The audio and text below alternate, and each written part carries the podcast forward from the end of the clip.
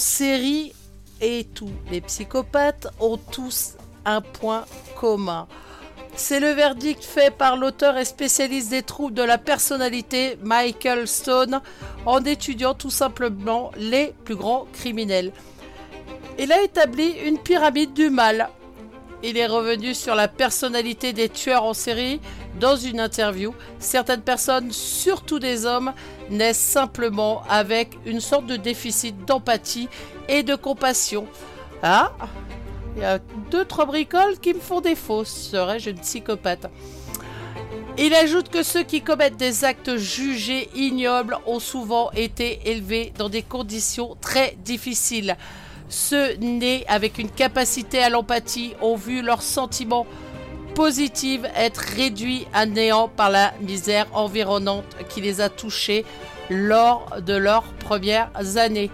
Bonsoir à tous, vous êtes en compagnie de Jorine, histoire de superstition dédiée à tous les psychopathes, enfin à tous les psychopathes, aux plus dangereux en tout cas des criminels, des tueurs en série. Je fais de gros bisous que ce soit à Malouloute d'amour présente sur le salon S-Bast ainsi que l'ange et une très bonne écoute à tous ceux qui euh, sont sur les players ou sur les réseaux sociaux. On va démarrer euh, cette émission par le pire. Ouh, le pire, ça vous parle massacre à la tronçonneuse? Eh ouais, et pourtant lui c'était un véritable tueur en série. Petite pause musique et euh, je vous en parlerai un petit peu plus davantage tout à l'heure. Mais déjà, on va commencer avec Là, le dernier titre des Wissing Temptation, ça vient de sortir. Et ouais, c'est pour nous. Bonne écoute à vous.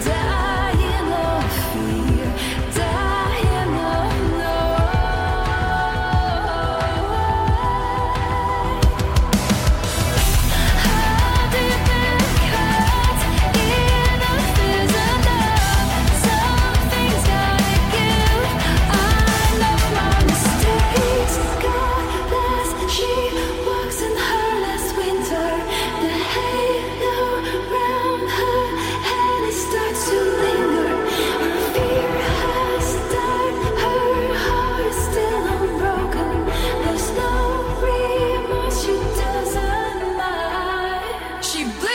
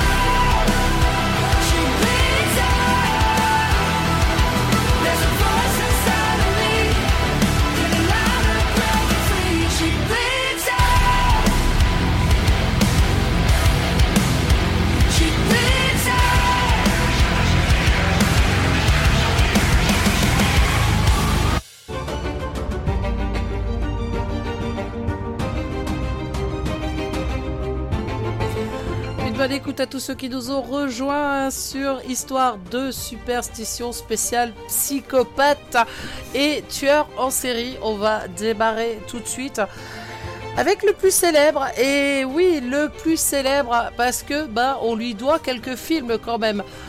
Ça vous parle Massacre à la tronçonneuse ou même Psychose? Eh ouais, mais lui par contre, il a vraiment existé. La biographie du parfait psychopathe Ed Gein grandit dans une famille qui répondit à tous les stéréotypes qui contribuent au déséquilibre mental. Son père, alcoolique et violent, battait régulièrement sa femme, tout en admettant une haine considérable envers ses fils. Sa mère, luthérienne fanatique, était convaincue que les femmes étaient des créatures immorales violente, méprisante. Elle déteste tout autant que son époux ses fils. Les insultes et enraye leur apprentissage scolaire.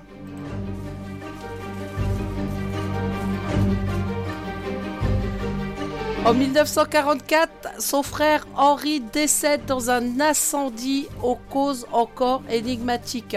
Pourtant, c'est en 1945 que la vie psychologique d'Edouard bascule lors du décès de sa mère. Il a alors 39 ans et pour la première fois, il est seul, livré à lui-même.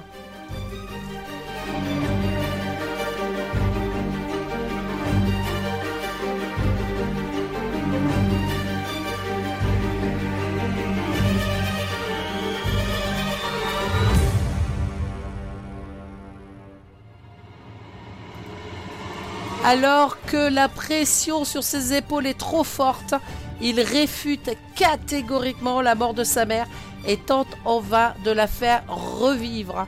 Vexé, il se met alors à déterrer des cadavres et découpe leur peau pour constituer ses premiers habits humains.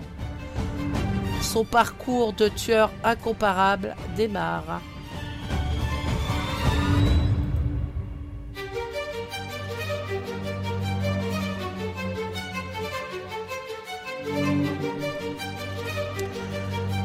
1954, Marie Hogan disparaît dans des circonstances étranges et l'enquête des policiers locaux mène à rien. Trois ans plus tard, Bernice Warden se volatilise dans les mêmes conditions, sauf qu'Ed est aperçu par un témoin. Très vite, Ed devient le suspect principal et sa trace mène jusqu'à sa ferme personnelle. Celle-ci s'avère être un véritable panthéon horrifique, pardon, abat-jour, rideaux, draps, gants en peau humaine. Eh oui, vous l'avez bien entendu. On retrouve également des cadavres un peu partout et des organes humains exhibés dans les bocaux. Bernice est aussi retrouvée pendue par les pieds, décapitée et éventrée. Pour Marie, c'est un peu différent. Le lieu de son corps reste inconnu, mais sa tête est bel et bien présente dans un sac en papier. Arrêté et mis en examen, les pratiques lugubres du boucher de Plainfield explosent au grand jour alors que son nombre de victimes s'agrandit. Alors évidemment, hein, dans la culture populaire, un, un meurtrier aussi glauque ne pouvait qu'inspirer des réalisateurs de cinéma Psychose, Massacre à la tronçonneuse, Le silence des agneaux. Évidemment, les références s'accumulent sous l'impulsion d'un passé horrifique. Edgen est souvent mis en relation avec Jack l'Éventreur, l'un des tueurs en série les plus mystérieux et horribles de l'histoire. Donc, quand vous voyez l'inscription inspirée de faits réels, Même si les films sont scrupuleusement différents, l'inspiration est souvent la même.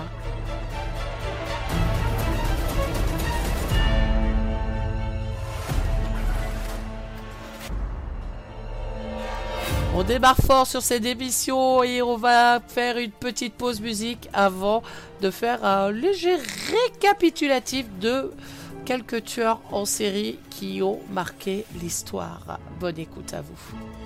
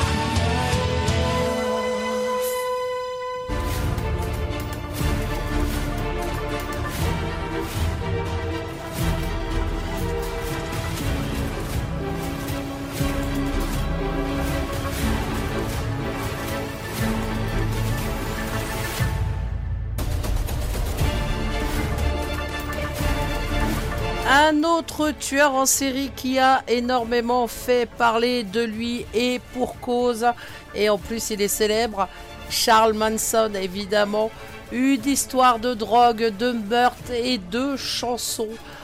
2017, Charles Manson meurt après avoir passé près de 46 ans derrière les barreaux. Son leg Des meurtres horribles, la fin du rêve hippie, une secte et un paquet de chansons composées pardon, dans la plus pure tradition des années 1960. Alors avec ses longs cheveux, hein, sa barbe et son goût pour la folk, Charles Manson semble être l'incarnation même des années 1960. Libertaire et révolutionnaire, lorsqu'on se penche sur son parcours, l'homme né en 1934 d'un père inconnu et d'une mère prostituée et alcoolique n'a pourtant rien d'un hippie persuadé que main dans la main, le monde gambade vers des lendemains fleuris. 5 ans, l'âge de 5 ans, pardon, alors que sa mère est envoyée en prison pour vol à main armée, Charles est placé chez sa tante et son oncle, jugé sadique. Il n'y a pas un joli parcours non plus. À 16 ans, des médecins le qualifient d'agressivement asocial, tandis qu'un psychiatre deux ans plus tard lui diagnostique un traumatisme psychique et une grande sensibilité, blessé par une absence d'amour et d'affection.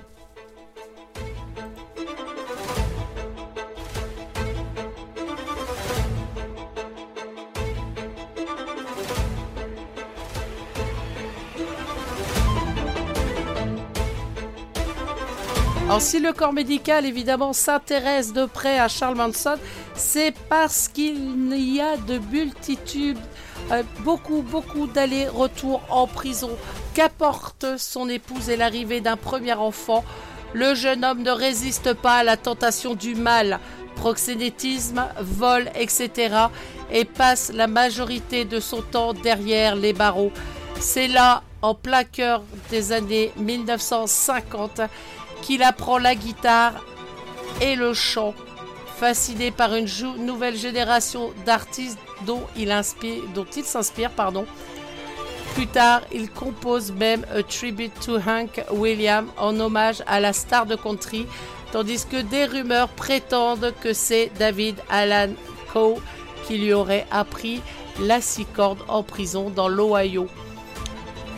Charles Manson se croit extrêmement doué et compose compulsivement à en croire son autobiographie de gangster canadien. Il voulait apprendre la guitare et devenir une star de la musique. Little Charlie était si paresseux qu'il ne pensait pas être capable de consacrer du temps à cet apprentissage. Et pourtant, il a pris vite, très très vite.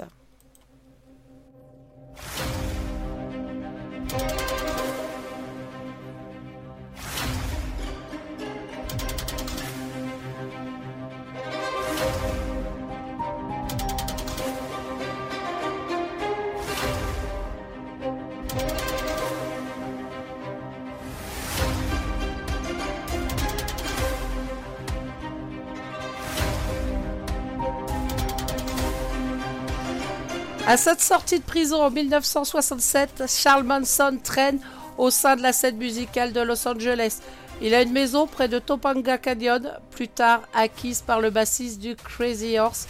Il se lie d'amitié également avec Denise Wilson, enregistre ses musiques grâce à Philip Kaufman et propose même l'une de ses chansons au Beach Boy, qui deviendra en décembre 1968 la phase B de Bluebird Over the Mountain sous le nom de Never Learn Not to Love. Suffisant pour se réjouir? Pas vraiment. Non crédité, Charles Manson est furieux d'entendre les modifications effectuées, y compris sur les paroles. Et il souhaite le faire savoir, bien évidemment. Dans la foulée, il envoie une balle par la poste au domicile de Denise Wilson, lui indiquant qu'il devrait se réjouir d'avoir des enfants en vie. À ce moment-là, Charles Manson semble oublier tout ce qu'il doit au batteur des Beach Boys. C'est notamment ce dernier qui lui a permis de rencontrer Neil Young. Eh oui, qui tente vainement de lui décrocher un contrat. le guitariste Bobby Beausoleil, futur assassin ou encore différentes personnalités de l'industrie musicale, dont Terry Belcher. Donc à l'époque, évidemment, l'homme derrière le succès des Birds vit au 150 Cielo Drive, une maison sur les hauteurs d'Hollywood, où Manson traîne parfois. Alors que l'ex-Tolar comprend que les discussions avec Belcher n'aboutissent à rien, le producteur prend peur, a raison. Quelques semaines plus tard, en août 1969, on apprend que le meurtre de Sharon Tate et de ses amis, en pleine répétition avant un tournage à Londres, à, Londres pardon, a eu lieu dans la maison de Terry Melcher. Trop effrayé par les menaces de Manson pour rester dans les environs, simple coïncidence ou pas du tout, acte manqué, eh, c'est pas sûr.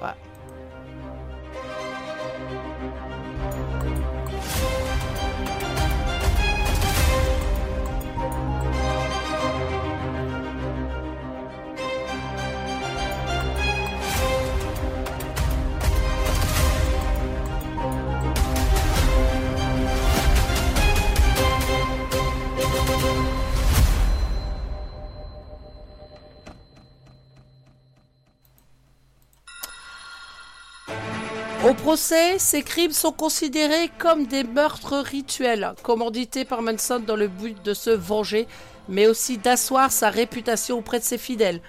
Admiratif de ses discours messianiques, dans son autobiographie, Neil Young disait lui aussi avoir ressenti un mélange de fascination et d'effroi lors de sa première rencontre avec le leader de la Manson Family. C'était en 1969 au domicile de Dennis Wilson. À un moment, un gars s'est pointé, a pris ma guitare, s'est mis à chanter. Il s'appelait Charlie.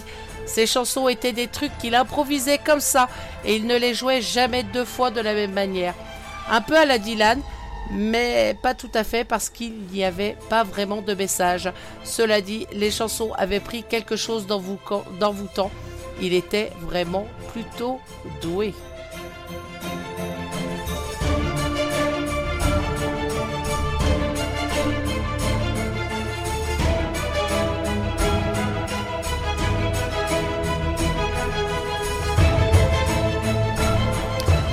Alors évidemment, hein, Charles Manson ne doute vraiment pas de lui, sûr de ses qualités et complètement ravagé par les drogues.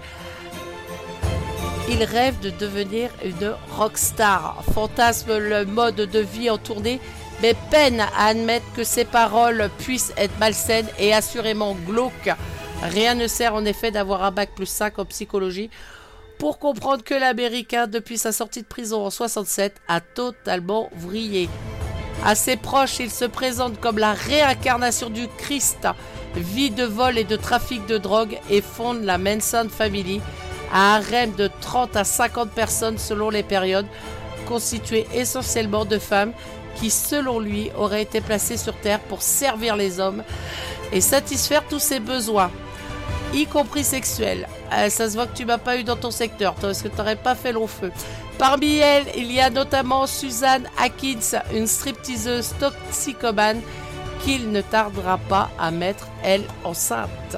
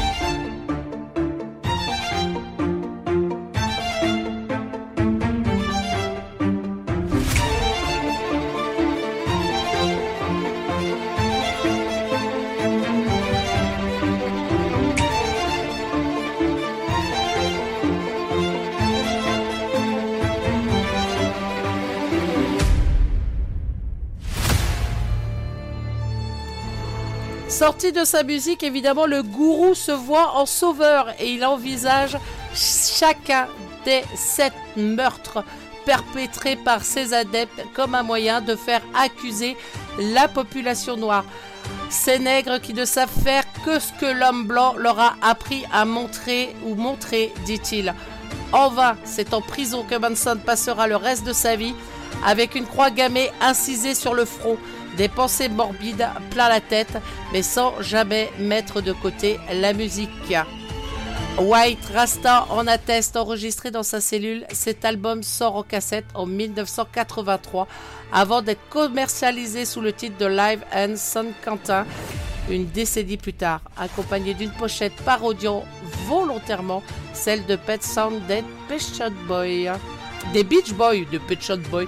Je passe dans les années 80 d'un coup là. Dans n'importe quoi, des Beach Boys. Ce qu'on nie autant sur cet album, les complaintes d'un homme qui, seul avec sa guitare, multiplie les références à la pop culture, les instantanés évidemment, des confessions intimes et les diatribes surréalistes de Charles Manson.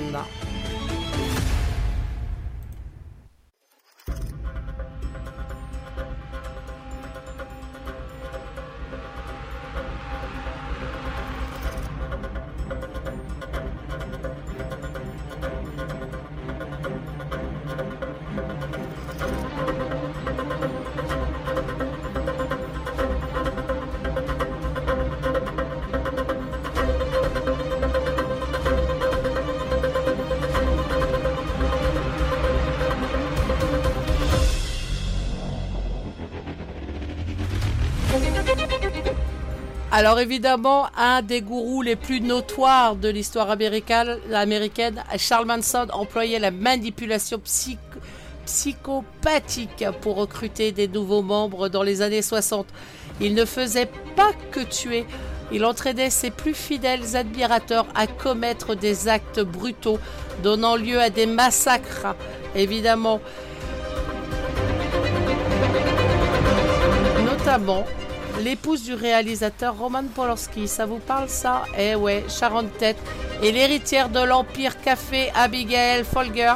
Cependant, la mort de ces célébrités reste encore un mystère. Condamnés à mort, Manson et ses fidèles ont passé leur vie en prison après l'abolition de la peine capitale.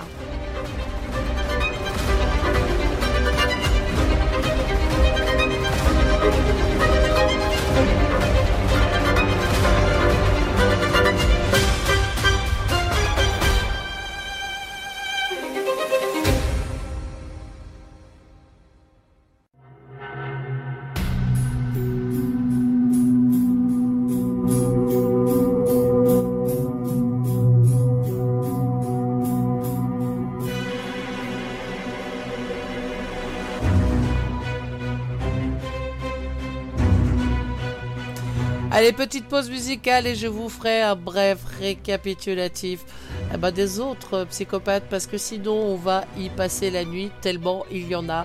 Je vais vous parler des plus célèbres.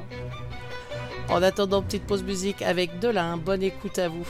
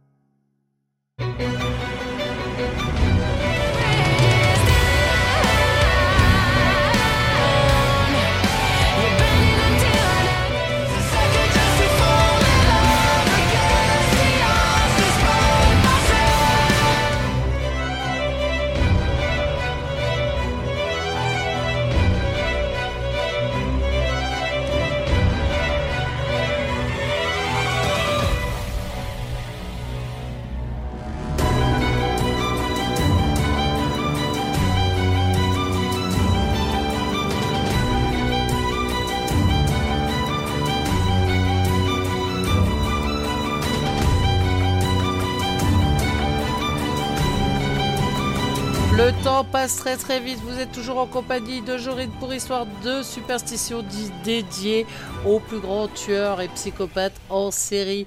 Après Charles Manson, nous allons survoler avec Ted Bundy. Alors le nom de Ted Bundy évoque un tueur en série et un psychopathe, évidemment. On le disait rusé et attachant, ce qui lui a permis de piéger un grand nombre de ses victimes. On en compte au moins 30 à travers les États-Unis, mais son arrestation a tardé car personne n'était convaincu qu'un jeune homme apparemment intègre puisse être l'auteur de crimes aussi odieux. Il est célèbre pour ses tendances nécrophiles et son avocat l'a même qualifié de diable en personne.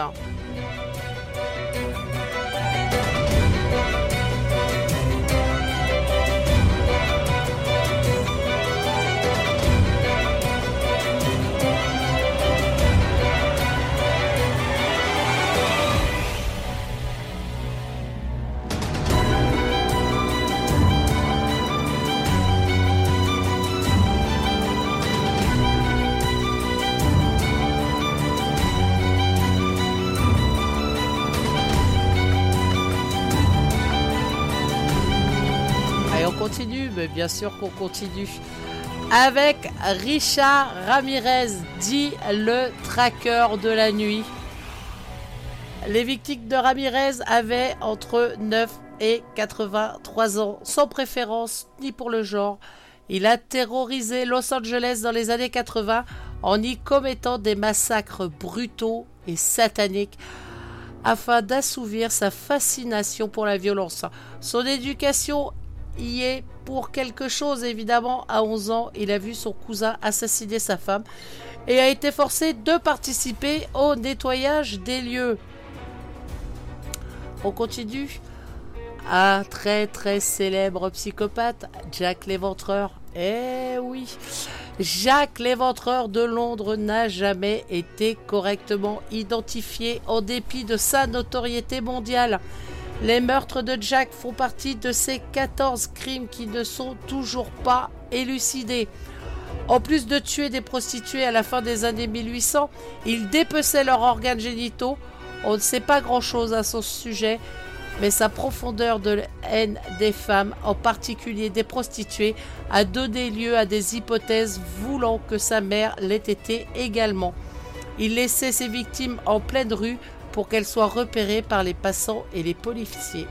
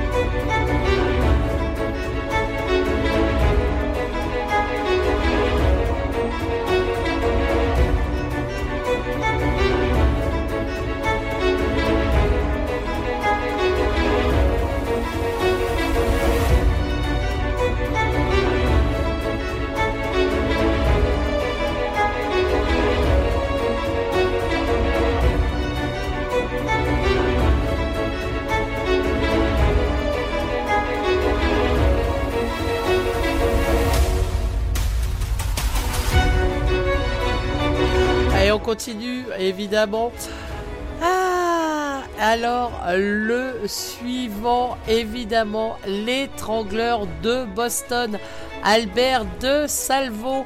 Le tueur en série étranglait les femmes en employant souvent des ruses très simples pour franchir le seuil de leur porte. Selon le Boston Globe, dès son plus jeune âge, il torturait des animaux un signe précurseur reconnu de la psychopathie, sa profondeur misogynie s'est aggravée en vieillissant, rendant ses relations avec les femmes de son entourage très éprouvantes. Il a été poignardé à mort en prison en 1973. On continue parmi les psychopathes les plus célèbres de l'histoire, Jeffrey Dahmer. Une des raisons dans lesquelles le cas du psychopathe et tueur en série de Jeffrey Dahmer a captivé la planète et certainement son allure polie et réservée. Il passait sous le radar de la police parce qu'elle croyait à toutes ces histoires. En plus d'être célèbre comme tueur en série, Dahmer s'est démarqué par son cannibalisme. Dans les... Quand les autorités ont finalement pénétré à son domicile, ils ont découvert des têtes humaines dans le réfrigérateur. Dahmer a fini assassiné dans sa cellule en 1994. Ça vous parle ça? Le silence des agneaux avec Hannibal Lecter. Et eh ouais, ce personnage cannibale fait partie des films qui ont reçu un Oscar et qui est tiré évidemment en partie de l'affaire Dahmer.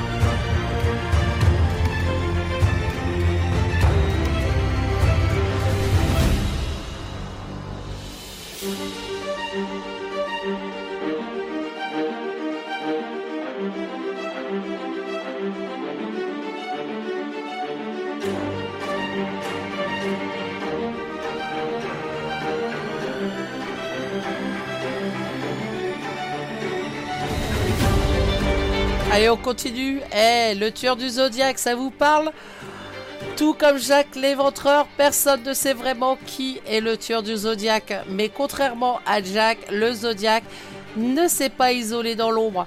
Une des raisons pour lesquelles ces meurtres étaient aussi sensationnels était qu'il contactait souvent les médias en les taquinant avec des énigmes et des charades. Oui, oui bah, bien barré aussi celui-là.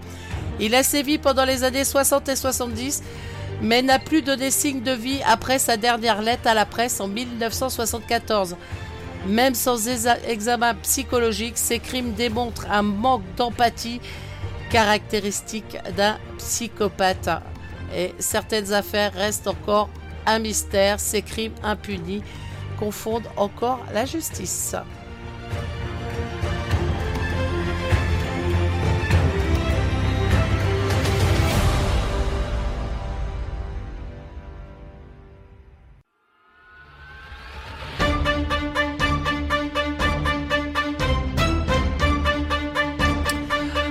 Petite pause musicale et je reviens tout de suite après, histoire de clôturer cette émission. Bonne écoute à vous.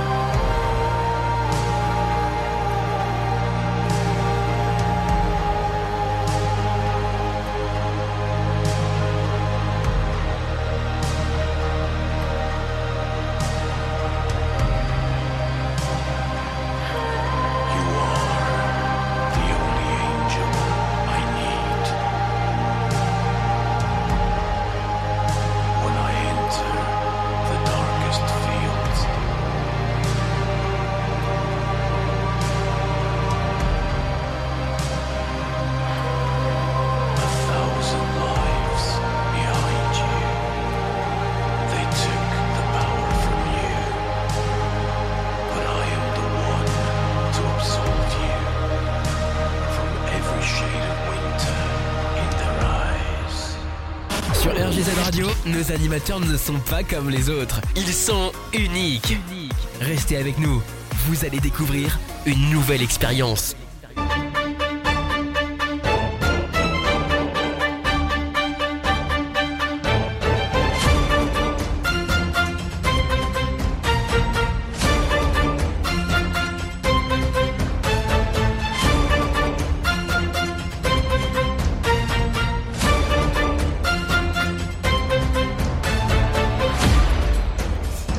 Allez, avant de terminer l'émission, je vais vous parler un petit peu du planning à venir. Alors, évidemment, les animateurs sur RGZ sont en vacances et ils ont bien de la chance qu'ils en profitent un maximum. Donc, pas de Lilith ce soir. Vous inquiétez pas, elle va revenir très vite.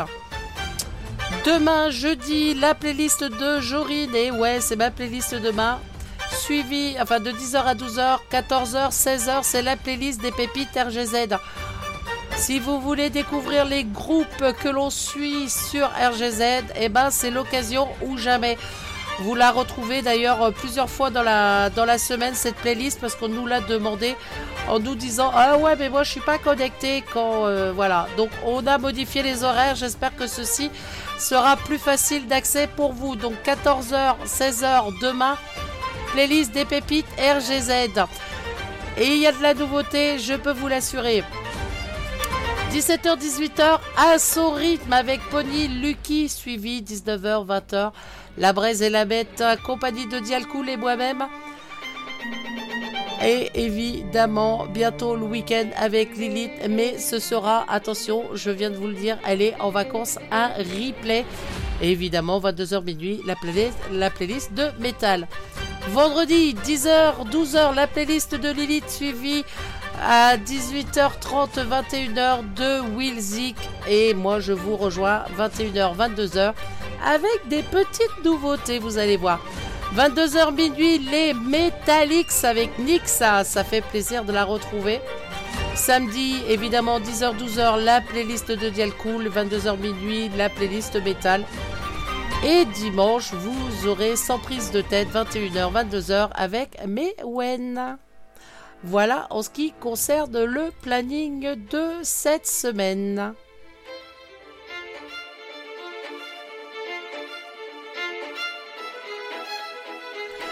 Allez, pour terminer l'émission sur les psychopathes en beauté, je vais vous parler de Vlad l'Empaleur. Et lui fait partie des psychopathes vraiment les plus célèbres de l'histoire. Souverain de Transylvanie du XVe siècle, il serait à l'origine de la légende de Dracula. Eh ouais, pas n'importe qui s'il vous plaît. Il n'avait pas d'aile de chauve-souris, mais était d'une très grande cruauté et assoiffé de sang, comme le suggère son nom. Il plaçait souvent ceux qu'il venait de se faire empaler bien en vue devant son château pour que tous assistent à, à leur longue et atroce agonie. Il aurait empalé près de 20 000 personnes et il en aurait tué près de 80 000 en tout. Eh oui.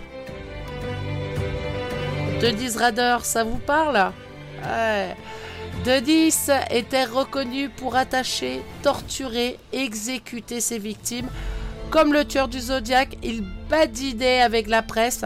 À la différence cependant, c'est que Denis s'était fait prendre en voulant jouer au plus malin.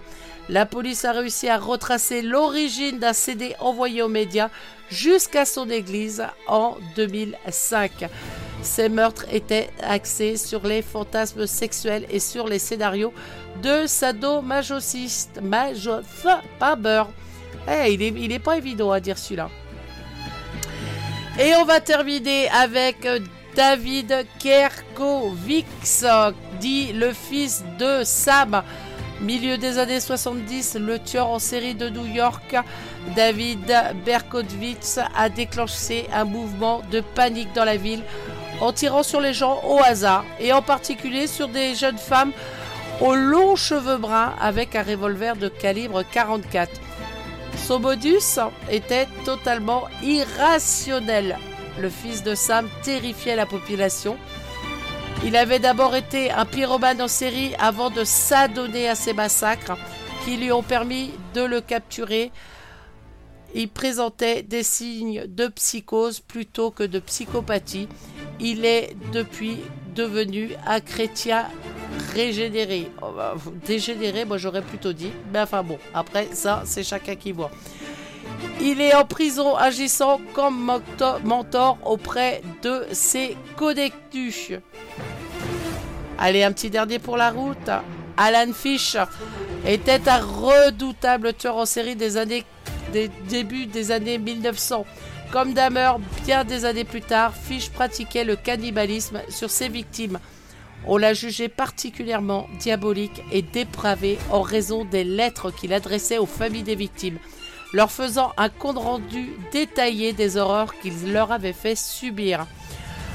Une trop grande estime de soi peut être un trait de caractère d'un psychopathe. Et oui, en tout cas, c'était le trait de caractère d'Albert Fish.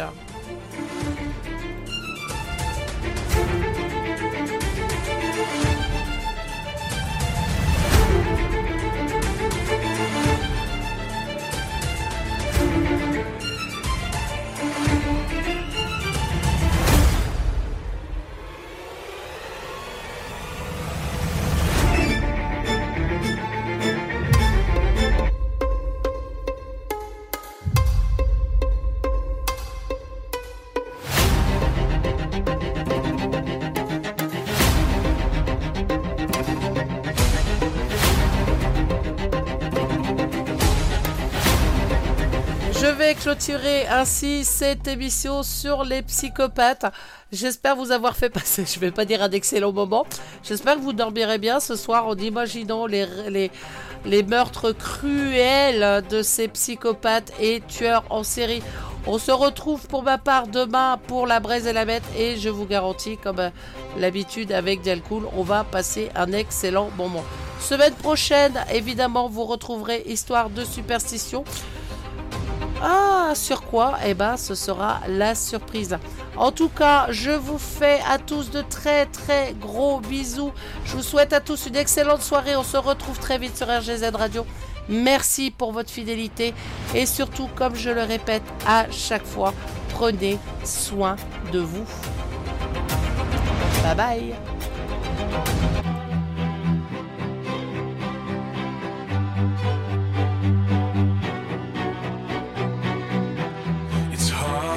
say.